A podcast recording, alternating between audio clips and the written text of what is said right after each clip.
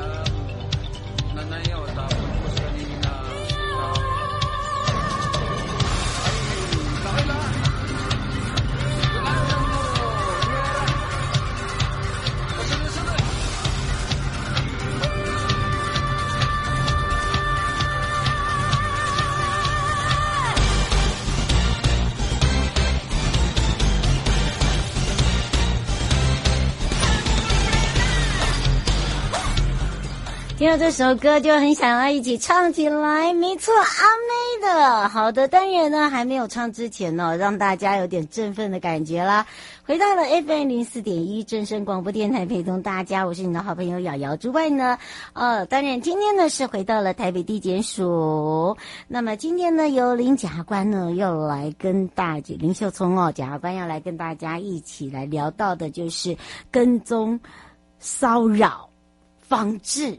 这三个我们把它串在一起好不好？那当然好。什么叫做跟骚哦？跟骚哦，跟骚有很多种行为。那这些行为呢，哪一些是算真的叫做跟骚法哦？那它现在呢，我们叫做跟骚跟踪骚扰防治法，又是不是跟跟骚法是一样呢？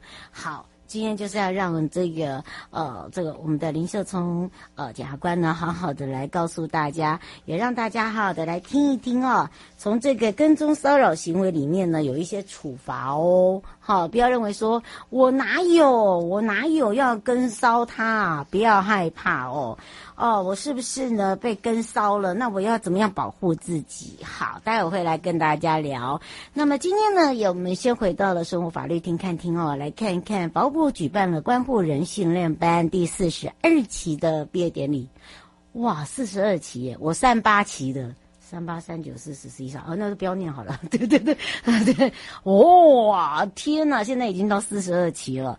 好，这个打造了多元的专业司法保护团体哦，这个团队，那么也让大家了解观护人的训练第四二十二期哦。其实，在这个呃司法官学院的这个三楼，我们叫柏拉图讲堂呢，哦，每一次呢都有很多的学员哦在这边毕业。那么，呃，这一次由蔡部长亲临主持，由保护司林哲慧呃这个督导参事，还有这个陈家秀副司长，跟这个台湾台北市林新北啊、主任关护人全部来观礼。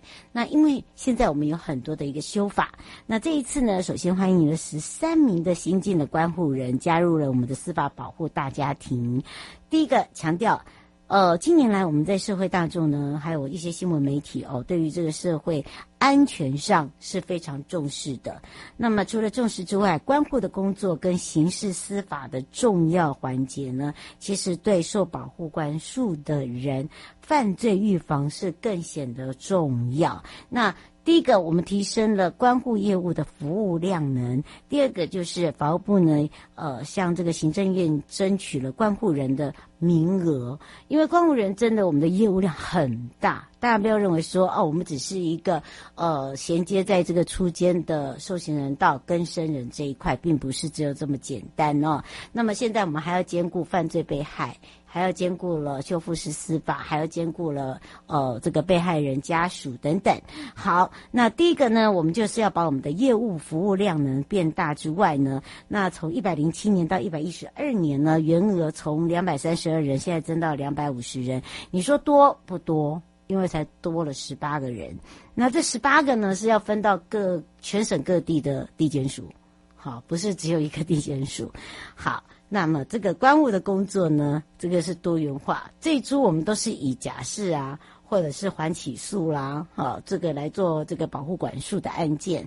那现在扩广扩广到，就是我们还有一个到叫做呃这个疫情处分领域。那第一个就是会有缓起诉。好，然后再来就是缓刑附件条件跟这个易服社会劳动等案件。那一百零九年起呢，我们法部呢也陆续的增加很多多元的专业人力，那包含了关护心理处遇师。所以呢，我们现在不叫临床心理师，好，咨商师是咨商师，现在的临床心理师叫做心理处遇师。好，所以上一次我们在直播的时候呢，学长刚好这个进入了保护司，就在在笑了一下，说：“哇，我们现在还有好多的名词哦。”好，还有就是关护追踪辅导员跟毒品关护助理员，我们还有各辅员，好，各管师。啊，全部我们都有很多的名词，包含了关护佐理员等等。那第一个就是因为要把它变细分，所以呢，呃，我们打造了多元的专业司法保护团队。那除了呢，呃，可以提供我们专业的关护处遇之外，那对于这些受保护管束监督跟辅导并行，广收防止再犯的一个。呃，状况出现，那么再来一个就是让他们怎么样来去复归于社会，复归于家庭。那相信呢，经由我们新进的关护人的加入哦，可以更能提升所谓的关护工作的成效。那第一个呢，可以扩大我们整个司法保护的目标。好，第二个呢，这一次的训练班的职能课程呢，特别我们是以这个学术理论跟实务经验的传承哦为优先考量。那么也这个呃邀请了实务经验丰富的主任关护人哦来。跟大家分享，还有专业领域的学者，那专家呢担任了授教授课的老师之外呢，我们也期许大家在受训期间可以透过很多系列的一个安排。第一个呢，关乎的案件执行啊，再来就是回到工作岗位的时候，可以运用所学落实哦这个案件分级跟分类。管理的制度，来为我们整个司法保护中最坚强的力量，来维护我们社会的安全。我想这也是我们现在一直要做的。那再来一个就是落实被害人权，呃的一个保障。行政院通过了《犯罪被害人保护法》修正草案之后呢，我们现在不叫做《犯罪被害人保护法》，我们叫做《犯罪被害人权益保障法》。好，所以呢，以后我们没有。没有所谓的保护法，就是权益保障法。我们保障你的权益哦。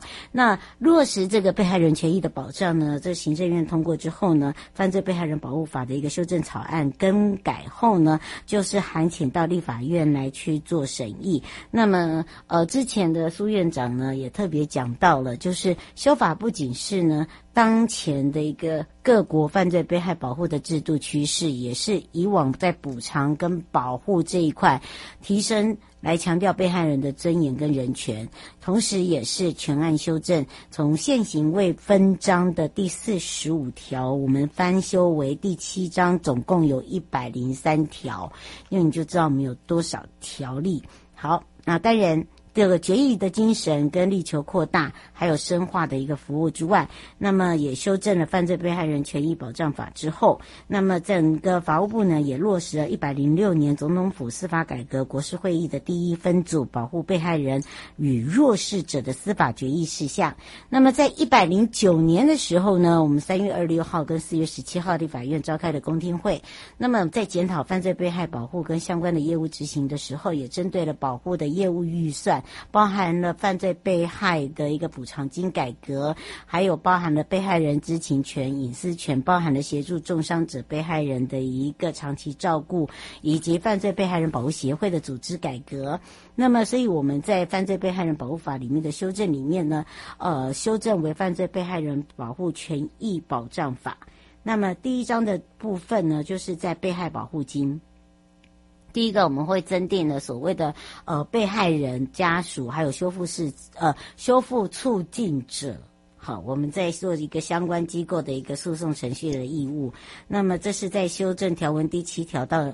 第十一条的部分，那另外一个就是保护业务。那保护业务的部分呢，呃，扩及到家属，还有就是涉及重大公益跟社会瞩目案件，经由保护机构的指定者。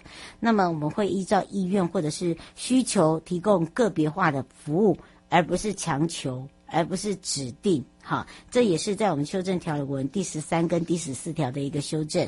那再来就是增订建制所谓的犯罪被害服务网络的一个规定，明定一些主任机关呢，包含了保护机构、还有分会、还有各目的的事业主管机关。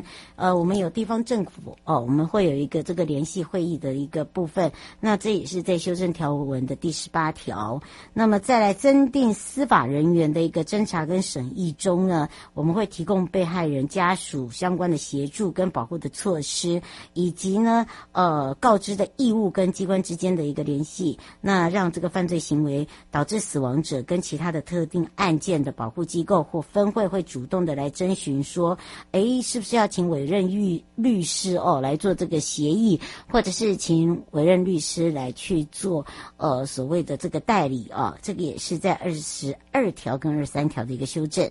另外，在这个犯罪被害人保护命令里面呢，也有明。民电被害人保护命令的一个羁押替代处分等特别的一些规定，那包含了法院法官、检察官具有这个拒保责付，还有就是限制住居这些准用的一个。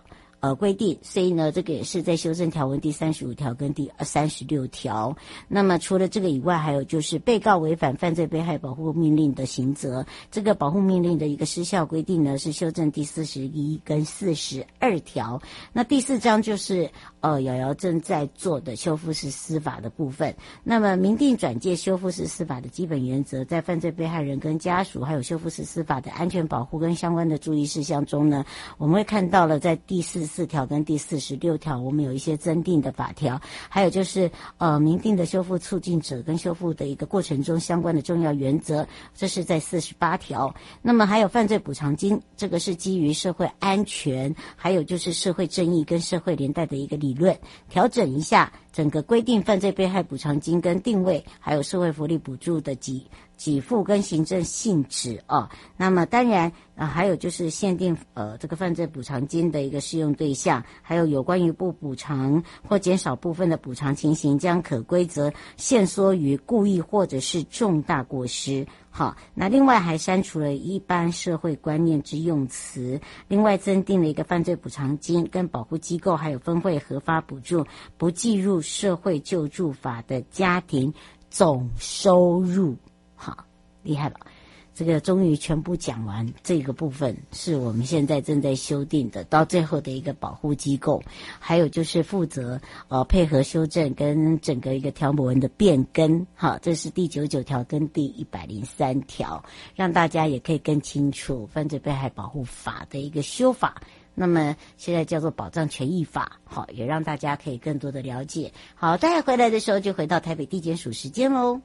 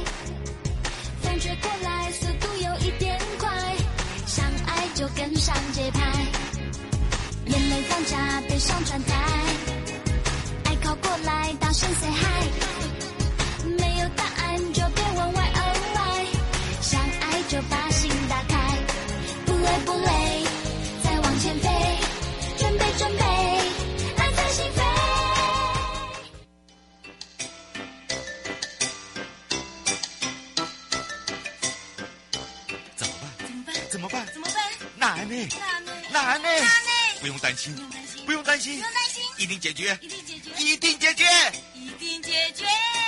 悠悠台湾情报员带您进入生活法律大观园。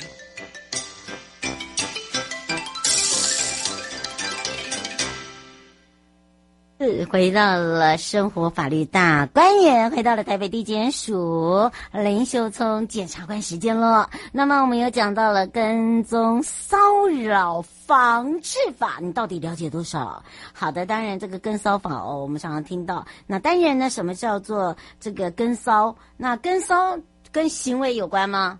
一定要有行为才有跟骚啊，是不是？那当然，相信大家呢，有时候会被我们讲到的跟骚法哦，或者是跟踪骚扰防治法有点混乱了，包含了跟踪骚扰行为哦，有时候有一些处罚呢，大家会觉得说，哎，会不会太轻啊？或者是说啊，这样也要处罚？或者是说，哎，我被跟踪骚扰了，我到底要怎么样来去备案？或者是说我该怎么样来去保护自己？哈，都有有时候呢，又说，哎，你这个不是啊，你这个不像是被跟骚啊，所以那个定义上面会有一点模糊。好，没有关系，我们开放零二三七二九二零，跟全省各地的好朋友、内地的朋友、收音机旁朋友，跟我们网络上的朋友呢，一同哦来分享我们今天的话题之外呢，我们也赶快让台北地检署林秀聪检察官来跟大家打个招呼，哈喽。主持人好，我是台北地检署林秀荣检察官。是，那当然呢，我们这一次呢，我们就要来赶快跟大家聊到了这个跟骚法啦。可是问题是我们常听到都是只有这三个字跟骚法，可是呢，如果说以全名来讲做跟踪骚扰防治法，然后他们会讲说这个会不会又跟跟骚法不一样，又是一个修法？好，不要紧张，我们今天就要好好的来请教一下我们的检察官了。是，呃，跟主持人说明一下哈。呃，跟骚法呢，其实就是我们跟踪骚扰防治法它的简称啊，哦，因为一般我们在实务上很多法条它名字太冗长，就简称哦。嗯。所以跟骚法其实就是跟踪骚扰防治法。这部法律呢，在去年的六月一号正式在我国开始实行了。嗯。这个背景大家应该都还记得，是一百零九年那个台南马来西亚外籍学生被杀害案件所引发的一次修法的形式哦。嗯。对，那。根据这部法律哈，我们首先要主持人刚刚提到了什么行为到底才叫跟踪骚扰哈，这个应该是很多听众问哦。嗯，呃，首先根据跟骚法第三条的规定哦，它总共列举了八大款的行为哈，是稍微跟大家分享一下有哪一些哈。嗯，第一款啊，它讲的就是跟踪监视啊，第二款叫盯梢、守候或是尾随接近别人哦。嗯，第三种警告、威胁啊、嘲弄、辱骂、歧视。仇恨、贬义的言语或是举动是第干扰，第五种约会啊、联络或是追求，第六种你寄送、展示声音、图像或是物品给别人看哦。嗯，第七种告知或者是出示有害于别人名誉的讯息或是物品。嗯，八种你没有经过别人同意哦，订购这个货品或是服务啦哦。总共有八大款行为哦。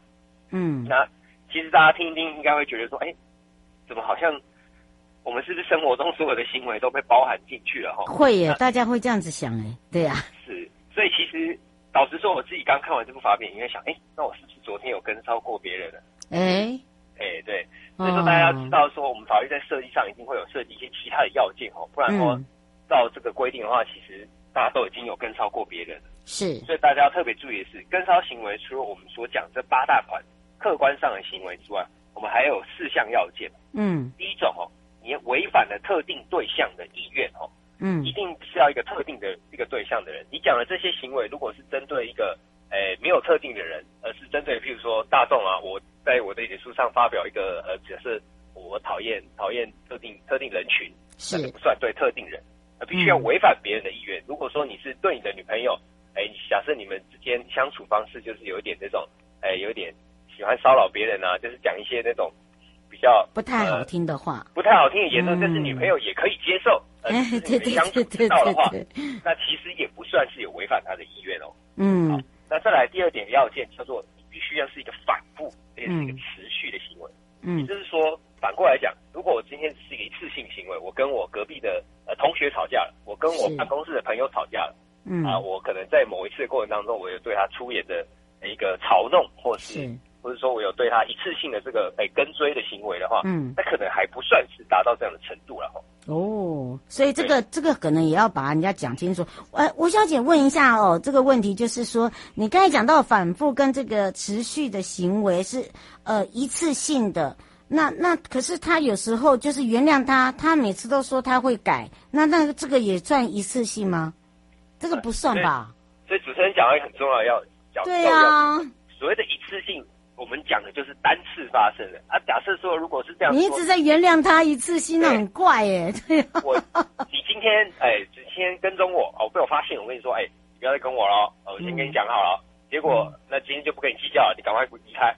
明天你又来，后天你又来，礼拜六你又来，哎嗯，那其实就算你中间有被人家原谅过，但是这是一连串的行为，我们在法律上会去做一个连续的观察，嗯，不会说啊，我每天都被原谅，那是不是可以切割成四五次这样？呃，这个就不是这样子理解的哈。嗯，是我现在想请教一下，现在有很多的歌迷啊，像这个都会去跟着自己的艺人，那这个也算跟这个也算犯法吗？应该要说，我们要去理解他个案的行为。我们刚刚有提到，呃，这个歌迷去跟着自己的呃这个偶像哦，如果说哎今天是偶像从呃外国来，我到机场去看看他，到饭店的门口去守候他，嗯没有呃歌星看到我们也开开心心的跟我们挥手打招呼，哎这个可能没有。可是如果说今天是哎我们歌星在台湾，假设有十五天的行程，嗯，我每天呢就想办法混进去饭店，在门口呢，哎。跟他 say hello，等他，就算经过他的经纪人、保全人员的驱逐，我也都不管。嗯哎，那可能你就有涉犯这个违反别人的意愿了哈，嗯，造成他的骚扰哈。我们刚才嗯当然我们也有提到一个很重要，就是说哈，他的行为必须要跟性还有性别是有关系的哦。如果嗯跟这个没有关系的话，可能不算。嗯，但最后是你这个行为必须要让别人感到有一点害怕，而且会影响到别人的生活哦。嗯就是说你轻微的那无害的行为是不会纳入的，因为是这行为毕竟是有刑责的。嗯，吴小姐想请教一下，他如果不是异性是同性的话呢？对，我想主持人也讲到一个很重要的问题哦，就是这个同性哦，我们大家也知道，我们现在已经开放这个多元多元的啊对啊这个对性向了哦，嗯所以说同性之间也并不代表说完完全全呃就不会有这样的问题哦。如果说我今天是不当追求，假设我真的是同性恋，我不当追求我的男同事，采取这种连续性的跟骚行为、不当追求行为，每天都给他送花送蛋饼，不管他要不要。哎这个还是哎，我看过，真的有哎，对，对，这在这种情况下，还是有可能会被认为是这个跟骚行为哦，就不会大家不会有人说、啊，我跟他同性，那我就呃放开手脚来做了这样。是。哦，所以这不能开玩笑哦，哈，就是哦，很多朋友都会认为说，跟骚有这么严重吗？我也我我跟他保持距离不行吗？哈、哦，这个哈、哦，还有一个就是，哎，我之前呢可能有申请保护令，但是我保护令已经这个失效了，这也是我在呃这个之前呢，哦，这个有听众朋友在我们的这个呃 PTT 里下面就说，哎，可不可以让检察官来解释一下，像这个失效了，可是他又继续了。好，那他这样子会有点受不了，会变成精神崩溃，是不是要去看医生，然后再再继续拿这个医生证明呢？来来说，哎，那我是不是还要再继续所谓的呃这个所谓的这个保护哦，就是等于是保护自己哦，他要跟我防范多少距离，是不是这样子？呃，针对保护令的部分哈，当然我们要讲到一个很重要的部分，就是说这个跟骚行为，当然呃，如果你有跟骚行为，警方对你开出告诫书之后，你有再犯的情形。这时候，被害人就可以直接向法院申请保护令。